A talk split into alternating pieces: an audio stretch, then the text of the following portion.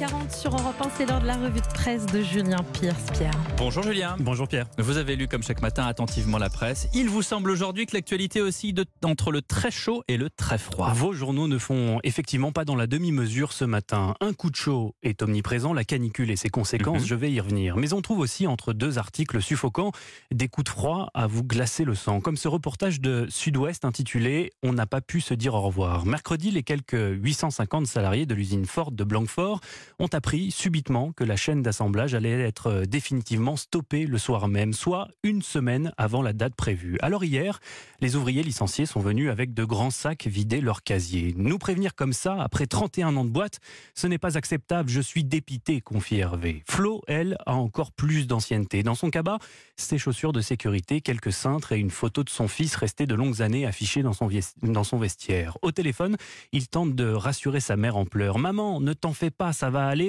Oui, mais maman est en colère parce que Ford parle les poches pleines et nous les poches vides. Un coup de froid économique et social pour la Gironde qui pourrait bien ne pas être le dernier. Car à Blanquefort, il n'y a pas qu'une usine Ford, il y en a deux.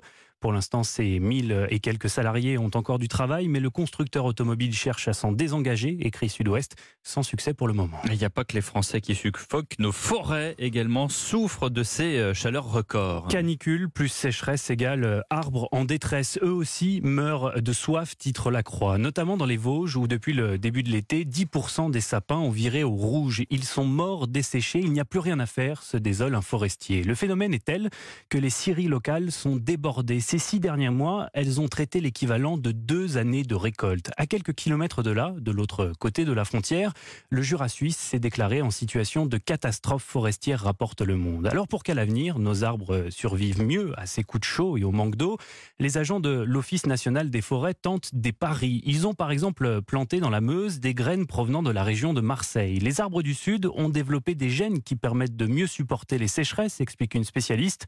L'idée n'est pas de remplacer des forêts entières, non, mais qu'au contact de ces espèces résistantes, les essences locales captent cette spécificité génétique.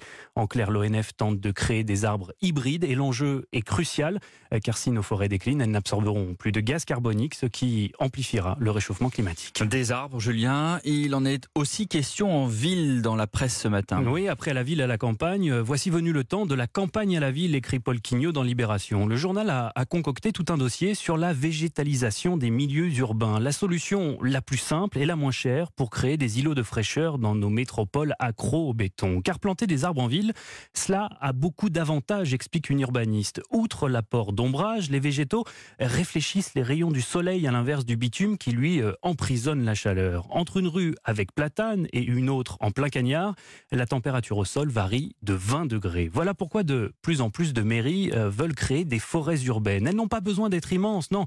De multiples petits parcs boisés de 100 mètres carrés suffisent à rendre une ville supportable, même en pleine canicule. Autre avantage, certains arbres permettent de dépolluer l'air. Le sophora du Japon, par exemple, est capable de capter dans ses feuilles jusqu'à 20 kilos de particules fines.